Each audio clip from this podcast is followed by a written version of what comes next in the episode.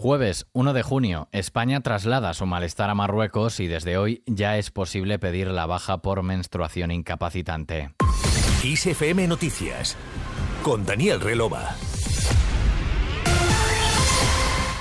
Este miércoles, a última hora de la tarde, el gobierno envió una nota verbal a Marruecos para trasladar su queja por la carta en la que el gobierno del país vecino afirmaba que Ceuta y Melilla son ciudades marroquíes. Además, ha dejado muy claro a Rabat que las fronteras españolas, incluidas Ceuta y Melilla, están internacionalmente reconocidas. Por otro lado, ayer el presidente del gobierno y líder del PSOE, Pedro Sánchez, aseguró ante los diputados y senadores socialistas que tomó la decisión de adelantar elecciones generales por su conciencia y pensando en sus compañeros y en su trabajo tras la derrota en las autonómicas y municipales. Además, les pidió a los suyos dar la batalla, aunque el trabajo que haya por delante sea descomunal. Respecto a este discurso de Sánchez en el Congreso, la secretaria general de Podemos y ministra de Derechos Sociales y Agenda 2030, Ione Belarra, dejó caer que ojalá hubiera gobernado con un presidente del gobierno como el que intervino ayer. En concreto, su comentario en Twitter glosaba un entrecomillado de Sánchez que mimetizaba el que las líderes de Podemos repitieron en los últimos días de la campaña electoral y en realidad en todas las campañas electorales. Por muy poderosos que sean los poderes que hay detrás, a la hora de la verdad, en una urna, vale lo mismo el voto de un conductor de autobús que el del propietario de un canal de televisión. Cuenta lo mismo el voto de una cajera en un supermercado que el del presidente de un banco. El voto nos iguala a todos.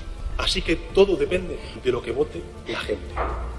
El Partido Socialista debe parar esta corriente reaccionaria. Así que vamos a ganar las elecciones el próximo 23 de por otra parte, la vicepresidenta segunda del gobierno y líder de Sumar, Yolanda Díaz, evitó este miércoles dar siquiera una pista de cómo van las negociaciones con los partidos que podrían integrarse en una candidatura única de la izquierda a las elecciones generales de julio y se limitó a repetir su mensaje de confianza a los progresistas. Quiero decir y hacer una primera reflexión. Sé que hay muchos demócratas y muchas personas progresistas hoy que están desanimadas y que están preocupadas en nuestro país. Les mando un mensaje claro, de esperanza y de confianza. Asumo el reto y salimos a ganar este país. Insisto, asumo el reto y salimos a ganar el país. Díaz ventiló de esa forma la expectación mediática congregada a la entrada del espacio Bertelsmann de Madrid, donde acudió a la presentación de un libro.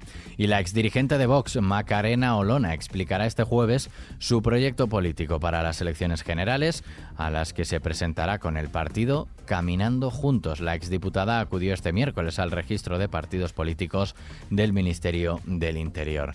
Dejamos el marco electoral a un lado. Este jueves también entra en vigor las nuevas bajas incluidas en la reforma de la ley del aborto, aprobada el pasado mes de febrero, por interrupción voluntaria o involuntaria del embarazo, el permiso a partir de la semana 39 de gestación y la baja por menstruación incapacitante. Continuamos ahora en clave internacional.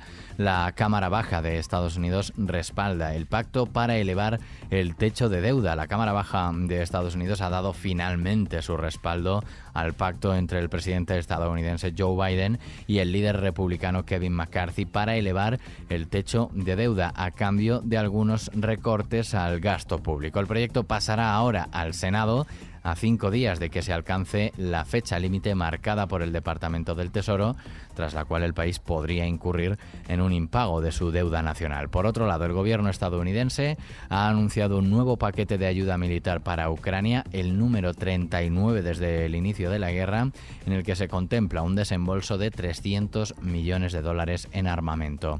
Y el presidente de China, Xi Jinping, ha alertado a altos cargos chinos durante una reunión de la Comisión de Seguridad Nacional que es necesario estar preparados para escenarios extremos en el marco de las recientes tensiones con Estados Unidos.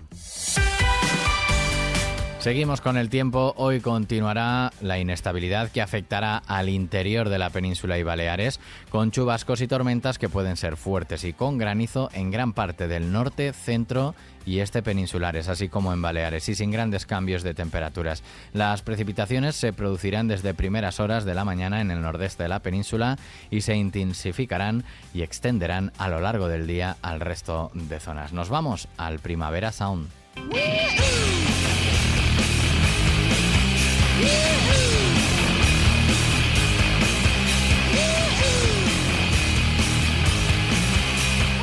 Blur, que vuelve a los escenarios tras casi una década, los legendarios New Order y la cantante Halsey son los cabezas de cartel de la primera jornada del Primavera Sound, que recordemos, el festival empieza este jueves en el Parque del Fórum de Barcelona, pero se trasladará la próxima semana a Madrid. Es la primera edición con doble sede española. Aquí terminamos este podcast de XFM Noticias con Susana León en la realización y Daniel Relova quien te habla en la producción. Que pases un buen día. Hasta la próxima.